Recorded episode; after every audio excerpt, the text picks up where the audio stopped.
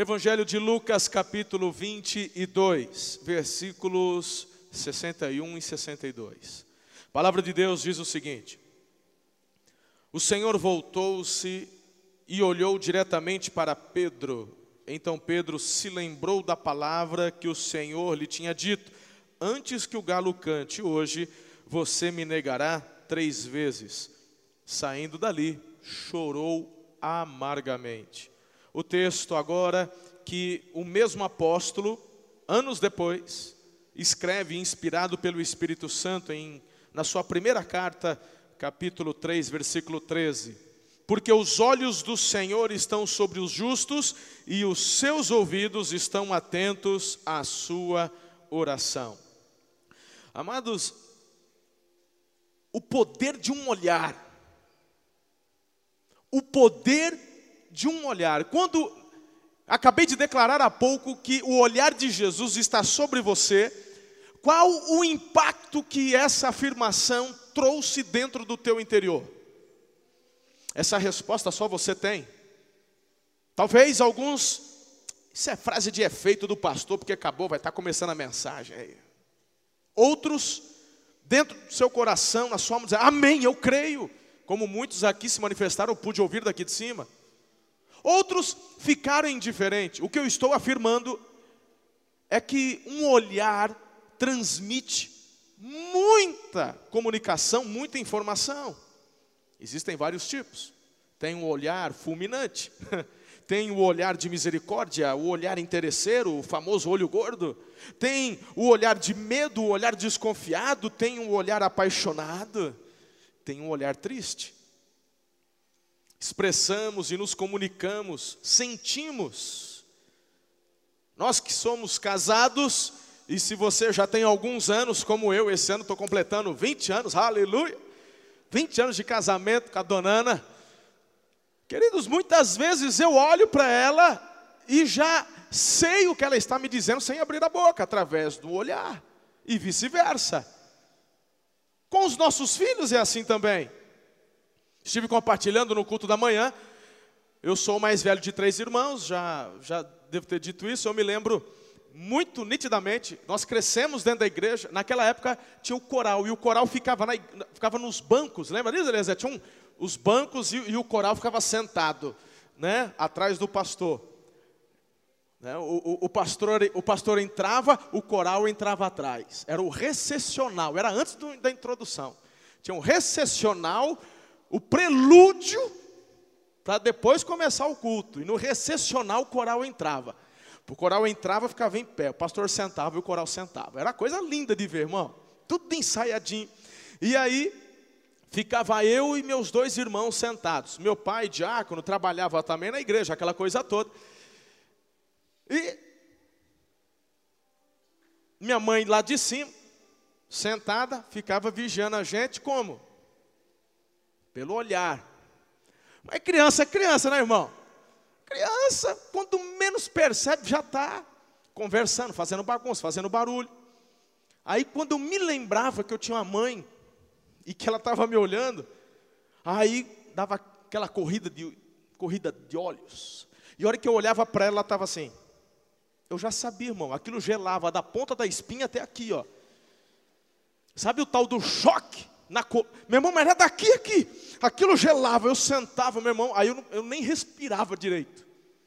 Porque eu sabia que naquele olhar minha mãe estava dizendo o seguinte: chegando em casa nós vamos conversar. Ah, pastor, que com meus filhos não dá certo. Não dá certo porque você não cumpre o que promete. Minha mãe cumpria o que prometia. Quando minha mãe falava assim, em casa nós vamos conversar, eu sabia que chegando em casa, olha, não adiantava, porque filho, meu irmão, quer dar uma de migué, faz gracinha, mamãezinha linda, e ela entra no embalo, mas chegava em casa, falou, vamos conversar, mas peraí, e a mamãezinha linda, que você gostou e tal, minha mãe cumpria, minha mãe e meu pai, então através disso o olhar dela nos comunicava muita coisa, às vezes, no máximo, irmão, ela fazia assim, ó, era contagem progressiva, um, dois, porque se esse aqui aparecesse na parada, irmão, Aí eu corria o risco até mesmo de não chegar em casa. Eu corri o risco dela descer do coral e ir para o banheiro. Já aconteceu. É. Como eu sou grato à minha mãe por ter me tratado com firmeza, com amor, porque a Bíblia fala que só disciplina quem ama. É ou não é? Um olhar transmite muita informação, muita informação. E se tratando sobre o olhar de Jesus para conosco, ele já olha para você há muito tempo atrás, porque o Salmo 139, versículo 16 diz: Os teus olhos me viram, quando eu era ainda um embrião. Não é de agora, não é hoje, não é domingo à noite. Os olhos do Senhor estão sobre você, ó. E é nesse olhar, querido, o olhar do Senhor colocado sobre nós, que encontramos algo extraordinário.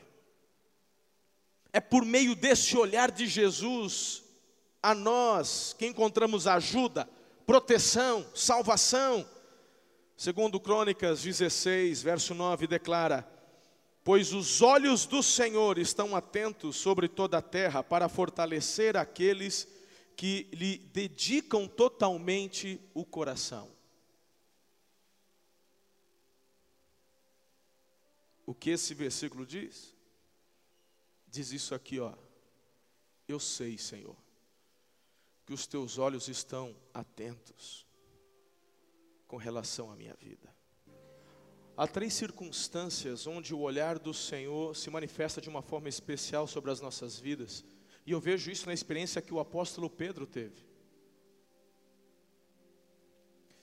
Em primeiro lugar, o, olhar de Jesus está sobre a sua vida, está sobre suas fraquezas, porque ele, te, te, ele deseja que você seja forte, ele deseja te fortalecer. Quando eu vejo o Senhor voltando os olhos para Pedro. Você consegue imaginar aquela situação, aquele momento? O mesmo Pedro que disse: Eu estou contigo até a morte, eu estou contigo para ser preso. Eu estou contigo, Jesus. E de repente, naquele momento, Jesus, amarrado, chicotadas em suas costas, o olhar de Jesus vai sobre Pedro. É nesse momento. O que sobressai para Pedro é justamente a fraqueza dele, porque o galo cantou e por três vezes Pedro negou o seu Senhor. Eu fico imaginando um momento de tristeza, abatimento no coração do apóstolo. Nesse momento, o olhar de Jesus vem sobre ele. As pessoas acham muitas vezes, até por conta do texto dizer que Pedro saiu e chorou amargamente, que esse olhar de Jesus é um olhar de condenação, mas por favor, não, não, não pense assim. O olhar de Jesus nesse momento de fraqueza é justamente para fortalecer Pedro. Há um sonho, há um propósito, há algo de especial que Jesus tinha para com a vida do Pedro. E esse Jesus tem o mesmo propósito para com a tua vida hoje. Se você ainda não está convencido, é só você, ali, no mesmo capítulo 22, versículo 31 em diante, olha só uma conversa que Jesus havia tido com o próprio apóstolo: Simão, Simão, Satanás pediu vocês para peneirá-los como trigo, mas eu orei por você, para que sua fé não desfaleça, e quando você se converter, fortaleça os seus irmãos. Aí o Pedro, dando uma de Pedro, diz assim: de jeito nenhum. O senhor está de brincadeira comigo, né, Senhor? Eu estou contigo até o fim. Eu estou contigo para ser preso. Eu estou contigo até para morrer. Jesus, ele não toca mais no assunto. Jesus já sabia. Mas Jesus, ele falou, Pedrão. Por que, que eu estou te dizendo isso, Pedro? Porque há um propósito para a tua vida e você vai cumprir esse propósito. Nesse momento, quando o olhar de Jesus cruza com o olhar de Pedro, no momento onde ele o nega, não tem acusação, não tem um apontar de dedo, não tenho, eu te falei. Na verdade, nesse momento, eu tenho certeza de que Pedro se lembrou dessa conversa anterior, onde Jesus havia dito a ele: Olha, eu orei por você.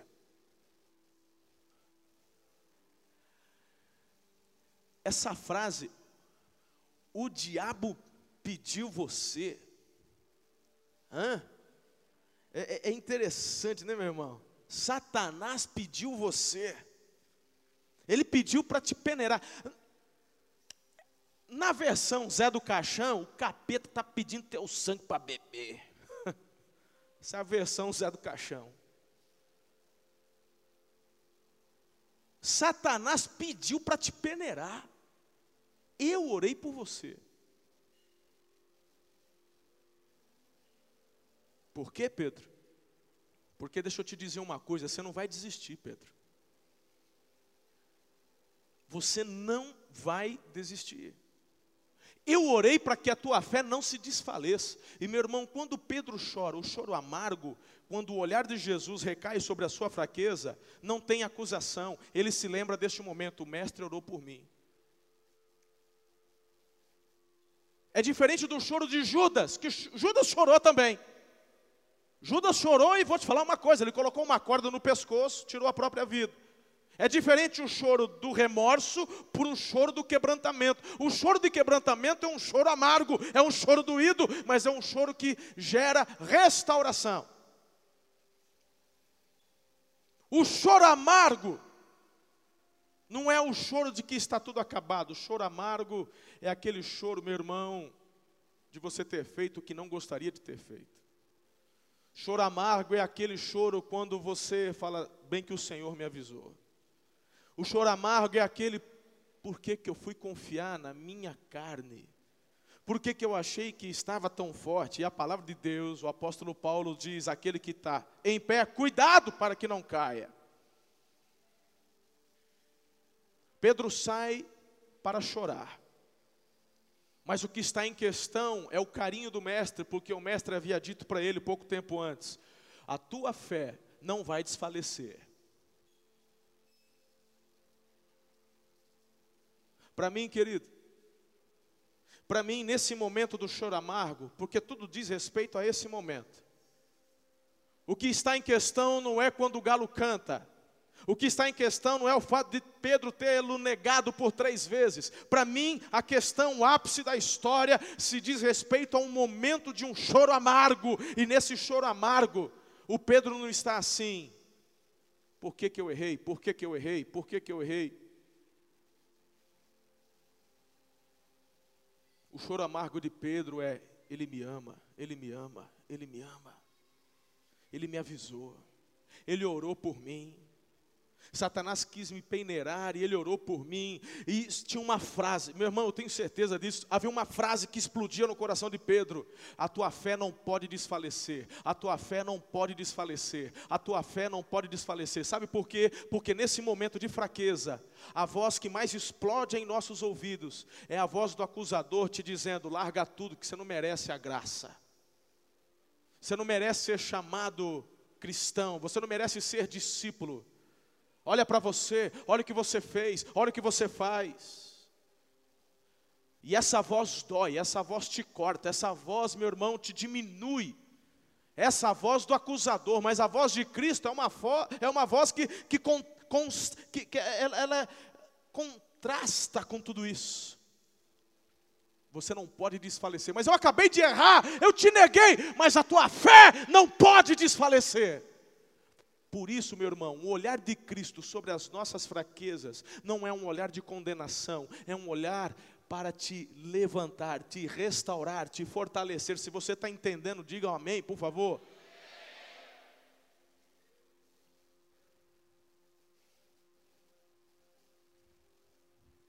Que eu e você não merecemos nada, nós já sabemos. O problema é que muitas pessoas não têm maturidade para discernir quais vozes estão ecoando dentro da nossa alma e do nosso coração. Se a voz que ecoa, que está fazendo barulho, é aquela voz que te empurra ainda mais para baixo, não é a voz de Cristo, nem a voz do Espírito dele, é a voz do acusador.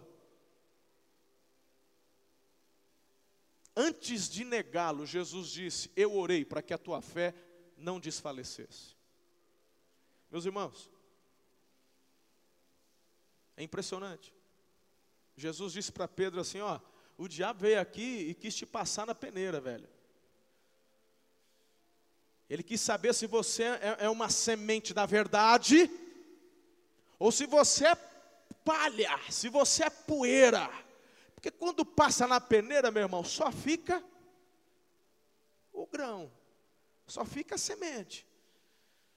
Eu estava assistindo um programa sobre grãos de café, o café mais caro do mundo. O café mais caro do mundo está lá na Tailândia, se não me falha a memória. Ele escolhe um café manualmente, grão por grão. Aqui no Brasil já é o vai passando o maquinário, né? Depois puxa no rastelo. Lá não. Grão por grão, vai pegando só o vermelhinho. Depois põe para secar, é selecionado. Depois vão levar para os elefantes comerem. Fazem um tipo de uma granola para os elefantes, mistura com palha de arroz, um não sei o que, o elefante come. Depois eles vão lá, procuram o cocô do elefante, e do cocô do elefante vai achando os, o, o, o café. Pega, lava, tira a palha, aí eles vão fazer a torrefação, passa por uma outra, pensa num processo. Aí pega o café que o elefante comeu, do cocô, lavou, tal, peneirou, e 200 mil processos, até chegar numa xicrinha, custa, acho que custa, acho que 12 dólares, 50 dólares, o cafezinho, assim, parece um chá aquele trem. Então, gosto não se discute, né, irmã? Vamos, vamos ficar quietos, né? Deixa, deixa com eles. Mas o, a, o interessante da reportagem que eu assisti é que é separado grão por grão. Quanto você acha que já pensa nos grãos bonitos, depois que já passou pela, pela, pelo maquinário que sopra, tá, aí depois ainda vai num balcão onde a, a, as mulheres vão lá e vão selecionar grão por grão. E aí só vai o, o top de É impressionante. É isso que o diabo pediu para o Senhor. Falou assim: Eu quero pegar esses apóstolos teus e passar na peneira, mas não é uma só, não. Eu vou passar numa, vou passar noutra, quero ver quem vai ficar. E meu irmão, Jesus orou por Pedro. E mesmo negando, ele permaneceu. Mas teve um que virou palha. E esse, já te falei, mandou uma corda no pescoço. Quais vozes você quer ouvir? A que quer te levar para uma situação parecida com a de Judas? Ou a voz de Cristo que está te dizendo: a tua fé não pode desfalecer? É interessante, meus irmãos, que Deus muitas vezes não impede que as tribulações e os ventos contrários venham. Mas Ele está dizendo: a tua fé não pode desfalecer, porque o meu olhar vem sobre a tua vida no seu momento de fraqueza, mas há um propósito nisso, é te fortalecer. Diga amém. Quando eu olho para isso, irmãos, eu vejo que ela, na verdade, esse olhar em nossas fraquezas, se manifesta para uma oportunidade em nossas vidas. Eu vejo uma oportunidade na vida de Pedro. É uma, é uma nova chance, é a chance de acertar, é a chance de vencer todas as suas fraquezas. Jesus olha para Pedro para dar a ele uma oportunidade nova. Ele te trouxe hoje aqui nesse culto para te dar essa nova oportunidade. A oportunidade de você, por exemplo, reconstruir tua família. A oportunidade, meu irmão, de você, como os diz lá em Hebreus 11, 7, Noé, movido por santo amor, construiu uma arca para salvar sua família. Tem gente que desistiu da família. Tem gente que desistiu da esposa, tem gente que desistiu do marido, tem gente que desistiu dos pais, tem pais que desistiram dos filhos, dizendo: Ah, essa não tem mais jeito, já entreguei nas mãos de Deus. Pois Deus te trouxe aqui, está olhando para a tua fraqueza e o olhar dele te fortalece e te dá uma segunda chance, dizendo: vai, desiste não, vamos, vamos, vamos, vamos, restaura. Deus quer preservar a tua família. Problema todo mundo tem, mas eu não amo mais o meu marido. Quem disse que amor é sentimento? Amor é decisão. Se Deus usasse de sentimento com relação a mim, com relação a você, meu irmão, já tinha caído um raio na nossa cabeça já. Mas amor é decisão, ele decidiu me amar antes mesmo de eu conhecer o filho dele. Porque a Bíblia fala, Romanos 5, que Deus prova o amor dele por nós pelo fato de ter Cristo morrido por nós, sendo nós ainda pecadores. Então não desista da sua família. Se você começar a orar, começar a jejuar, você vai ver, querido, a transformação, a restauração da tua família. Ah, pastor, é duro amar alguém que você não é correspondido. Primeiro lugar, meu irmão, alguém te botou uma arma na cabeça para você subir no altar e falar assim? Porque se foi, aí é caso de polícia. Aí procura justiça, fala, oh, eu fui acuada, eu fui obrigada a casar com esse homem. Aí eu fico quieto. Mas eu acho, meu irmão, que não foi o seu caso. Eu acho que foi você que pediu a mão dela, foi ou não foi? Acho que foi você que disse para tua mãe: Ele é o homem da minha vida. Foi ou não foi? Então, come essa jaca com gosto. Aleluia. Restaura essa tua casa, restaura a tua família. É uma decisão, decida hoje amá-lo mais do que amou ontem. Não tem formulazinha mágica. Não tem. Ah, porque meu marido não é romântico. Eu vou te falar uma coisa, já disse isso aqui. Homem que é muito romântico, meu irmão.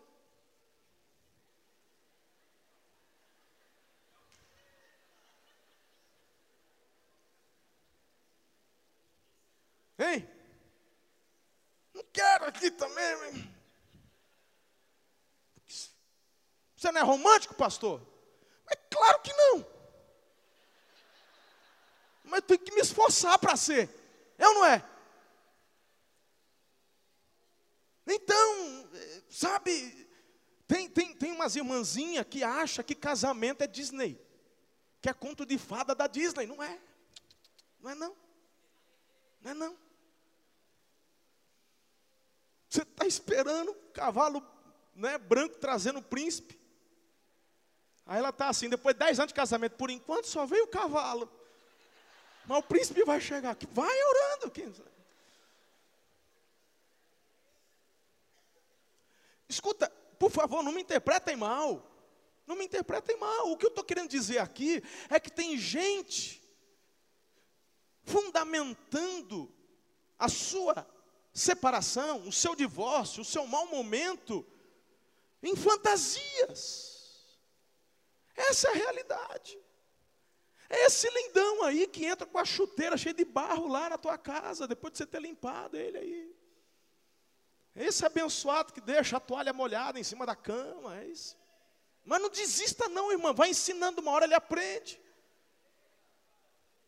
Pega essa toalha molhada, aproveita que ele está disfarçado e tá, dá uma, dá um vergão nele assim, e amor.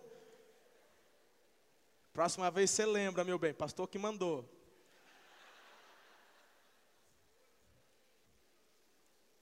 Queridos, casamento é decisão, amar é decisão. E quando você decide, meu Deus, a coisa começa a fluir. Hoje, de repente você chegou aqui e a tua fraqueza seja o teu casamento que esteja num momento fragilizado. E de repente você chega aqui com o teu casamento meio que em frangalhos e você escuta o pastor, o olhar de Jesus está sobre o teu casamento, sobre a tua família. Aí você fala, pronto, agora lascou. Agora eu estou repetir, repetir. Mas o Senhor diz: Não, eu não vim aqui para te reprovar, eu vim aqui para te dar uma chance nova de você restaurar. É por isso que o olhar dele vem sobre a nossa fraqueza. Diga amém o relacionamento quebrados é uma chance, o olhar do Senhor vem para poder te ajudar, te levar a restaurar relacionamentos. Colossenses 3,13: suportem-se uns aos outros e perdoem as queixas que tiverem uns contra os outros, perdoem como o Senhor lhes perdoou. Meus irmãos, eu tenho uma fórmula se você quer viver a tua vida sozinho. Se você quer viver sozinho, meu irmão, é só você tomar uma decisão de nunca pedir perdão para ninguém. E de repente eu estou falando com alguns aqui, falando, não, eu não. Normalmente quem nunca pede perdão é o tipo da pessoa que fala, não, eu não tenho problema nenhum de reconhecer meus erros. Aí, quando, aí fala assim, qual foi a última vez que você pediu? Não, é que eu sou bom demais para toda hora ficar pedindo. Eu nem me lembro a última vez que eu pedi. Você é um nó cego. Na verdade, é você que não tem um coração quebrantado, meu irmão. Nós erramos todos os dias. Nós erramos. A Bíblia fala quem é perfeito na sua palavra. Tiago diz que nós erramos. E como assim você não se lembra a última vez que teve que pedir perdão? Aí você não sabe. Porque você está sozinho, porque ninguém gosta de ficar perto de você. Por que, que você liga para um, liga para outro? Ninguém quer ficar, ninguém quer ir para fazer, ninguém quer fazer um churrasquinho com você. O pessoal, ah, mas você fizer um churrasco, rapaz, eu achei que você não estava. Mentira, que você é chato. Ele que não te chamou mesmo.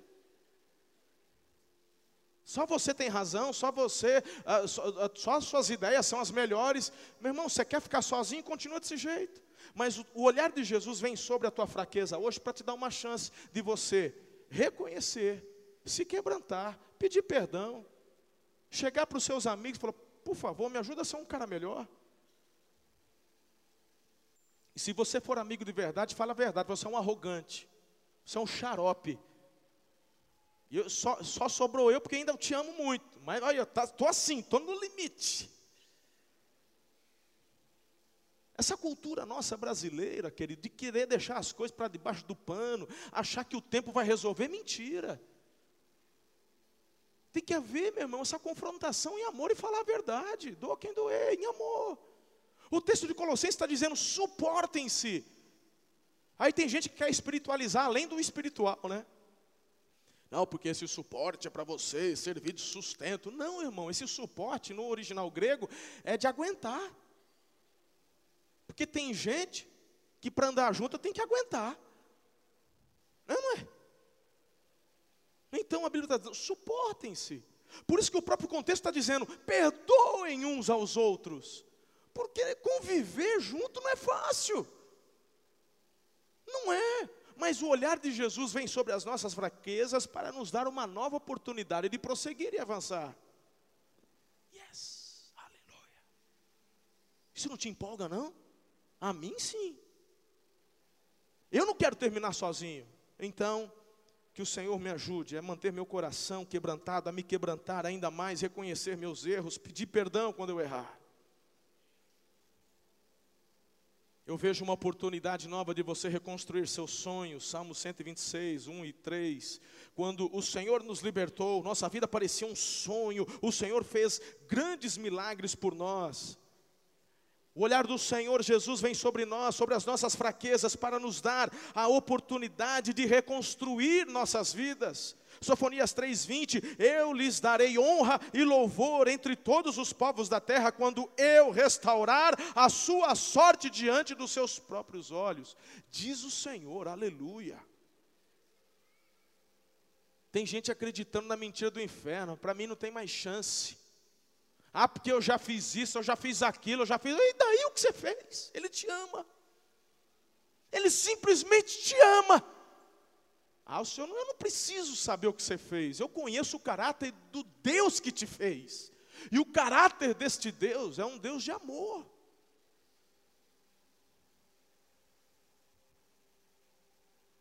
Segundo lugar, filhos, o olhar de Jesus está sobre as nossas lágrimas, porque Ele deseja me consolar e consolar a você. Aleluia. Versículo 62, diz assim que ele estava chorando amargamente, amargamente. O versículo 6 do Salmo 126 diz assim: Aquele que sai chorando enquanto lança semente, voltará com cantos de alegria, trazendo os seus feixes.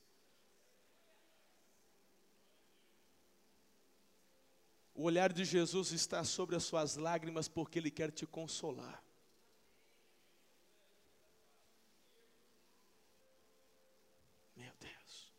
Ele é o colecionador de lágrimas. Talvez algumas pessoas não entendam muito bem, mas eu quero que você encontre um paralelo, uma ligação com relação a Jesus e Pedro, no que diz respeito ao choro de Pedro, porque, olha só, Quando a gente encontra Maria, Salomé, a Maria mãe de Tiago, a Salomé e a Maria Madalena, elas vão até o sepulcro. E elas chegam no sepulcro, o sepulcro está vazio. E elas ficam desesperadas. E aí os anjos dizem para elas o que aconteceu. Mas no Evangelho de João, nós encontramos uma informação muito especial quando o, o, anjo ele chega para Maria Madalena, porque ela chega lá, vê que está vazio, e ela começa a dizer: roubaram o corpo do meu Senhor, já não bastaram tê-lo crucificado. Meu irmão, nem passava pela cabeça deles a ressurreição. E olha que Jesus cantou a bola antes. Mas ser humano é, é um trem difícil. Aí minha irmã ela está chorando. Aí o anjo, a Bíblia fala que era, era um jovem, né, de roupas brancas. Por que, que você está chorando? Levaram um corpo do meu Senhor. Nesse momento, quem que aparece para ela? Fala Jesus. Aí Jesus fala: Por que você está chorando, minha filha? E a Bíblia fala que na hora ela não reconheceu que era Jesus. Num primeiro momento, nem caiu a ficha dela. Ela estava tão preocupada em chorar, ela estava tão preocupada com o que estava acontecendo, até que a ficha cai e ela vê que era Jesus. Pronto, essa mulher, pensa numa. Ela recebe uma instrução. E a instrução é a seguinte: vá falar para os discípulos o que você acabou de ver o que acabou de acontecer, mas diga também a Pedro. Uh! Porque Pedro era o, era o preferido. Do que eu enxergo aqui, na verdade era João. Era o apóstolo a quem Jesus tinha mais um aconchego. Era o apóstolo a quem Jesus ama. Lembra disso aí ou não? Mas por que, que ele manda falar para Pedro? Porque, meu irmão, quem ficou com um choro amargo foi Pedro. E o olhar de Jesus está sobre as nossas lágrimas. Aleluia. Ele não desperdiça uma dor, ele vem de encontro. De repente você hoje à tarde derramou umas lágrimas bem, bem amargas lá no seu quarto, e o Senhor já estava assim, sendo perto por esperar. Eu tenho um encontro com você hoje à noite, e você vai ouvir que eu estava à tarde com você ali, ó, ouvindo, recebendo e colhendo as tuas lágrimas, porque eu tenho um objetivo quando eu olho para as tuas lágrimas, é dar a você conforto, consolo, aleluia. Avise os discípulos do que você viu, mas diga a Pedro: é direto. É direto. Meu Deus, isso aqui para mim é extraordinário, isso aqui para mim é demais. Jesus vê as nossas lágrimas. Não tenham medo, disse ele. Não tenham medo. Você está chorando? Não tenham medo. Não tenham medo.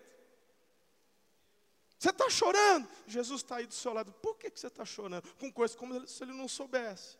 É uma pergunta retórica, é uma pergunta que ele não quer saber a resposta. É só para entrar no assunto. Por que você está chorando? Tipo, uou, olha eu aqui.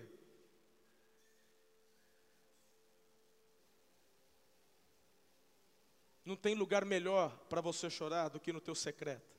E às vezes o teu secreto é dentro do carro. com os vidros fechados e você dirigindo. De repente ali é um secreto para você. Quando você menos espera, as lágrimas estão descendo. Meu irmão, meu irmão, Jesus está ali dizendo: por que você está chorando? Não tenha medo. Não tenha medo. Aleluia. Oh Senhor. Queridos, hoje Jesus vê as suas lágrimas. E você precisa confiar e entregar a Jesus o motivo das suas lágrimas. A chave do consolo está aqui, é você entregar a Ele. Por isso que o recado para Pedro, e diga a Pedro, mas ele falou o meu nome? Sim, sabe por quê? Vem cá que eu vou te contar o porquê. Quando Pedro sai chorando amargamente, quem é que está no ouvido dele dizendo: Você não vale nada? Você foi avisado, você é um orgulhoso, você é um prepotente, você é um camarada. Olha, ninguém gosta de você. Você bateu no peito, todo mundo ouviu. Os próprios apóstolos, os discípulos, os seus amigos estão entre eles lá conversando e falando assim: Você viu? Ele mesmo falou que estava com Jesus até o fim, negou o mestre três vezes. Meu irmão, pensa numa batalha espiritual. E o que Pedro está pensando é o seguinte: para mim, para mim não vai dar mais. O mestre o mestre, eu extrapolei. Aquela palavra está borbulhando, não desfaleça na fé, não desfaleça na fé, mas o, em contrapartida o diabo está dizendo: você não vale nada, não, acabou para você. Mas Jesus manda um recado, diga para os apóstolos, mas diga para. Mas ele falou o meu nome. Falou. De repente, ele falou o meu também. Não, ele só falou o nome do Pedro. Há uma terceira lição que eu quero encerrar compartilhando com vocês.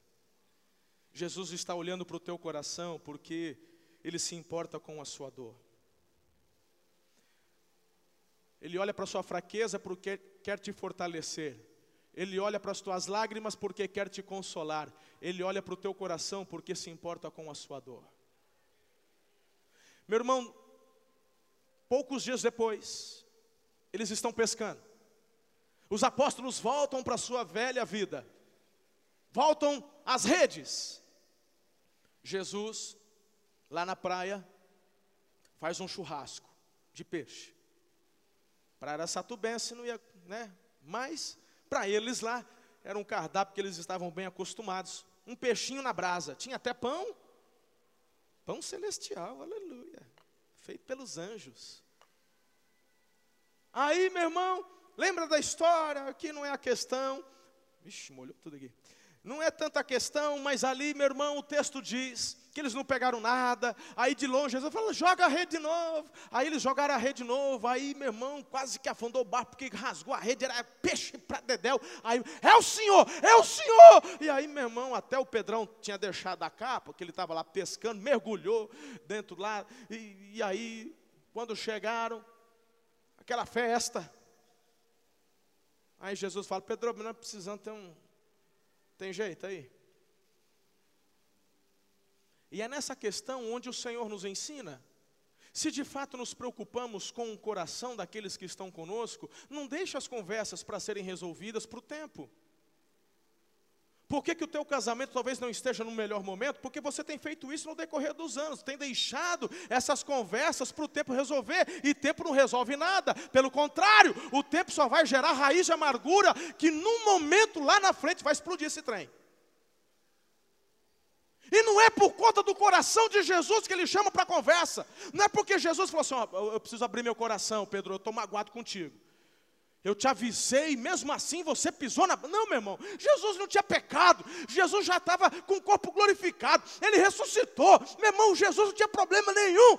O objetivo de Jesus em lançar o olhar sobre o coração de Pedro era para trazer cura para o Pedro. Ele diz assim: Você me ama? Eu te amo pastorei aí, cuida do, das minhas ovelhas. E tá, como é que tá? Pegou? Não, não pegou nada. Você me ama. Não, Senhor, tu sabes que eu te amo. Cuida aí das minhas ovelhas. Estamos na pegada. Jesus é desse jeito. Vamos andando aqui. Coisa boa. Rapaz, mas sabe que vai chover? Rapaz, eu acho que não. Eu puxei lá no Google. Acho que não. Você me ama? Terceira vez. Aí o Pedro se tocou. Eu não queria que o senhor tocasse nesse assunto. O senhor não sabe que isso é difícil, é tudo demais para mim. Já não basta a vergonha, há um amargor dentro da minha alma. Tu sabes de todas as coisas, o Senhor sabe que eu te amo acima de tudo. E aí Jesus fala: Aleluia, cuida das minhas ovelhas. E de repente o Pedro põe para fora aquilo. E a cura do Mestre, a cura divina entra no coração de Pedro e a voz da acusação é calada. Aleluia. O que o diabo queria fazer era abortar os sonhos apostólicos e proféticos de Deus para a vida de Pedro. Mas quando a cura entra no coração desse homem, ele se torna o líder do colegiado apostólico, e a vida dele impacta toda aquela geração, impacta aquela nação, e é por isso que o Evangelho atravessou os mares, os oceanos e chegou até a tua casa. Porque Jesus nos ama demais para ficar indiferente às nossas dores, Ele olha para as nossas dores, mas o objetivo dele é gerar cura em nossos corações.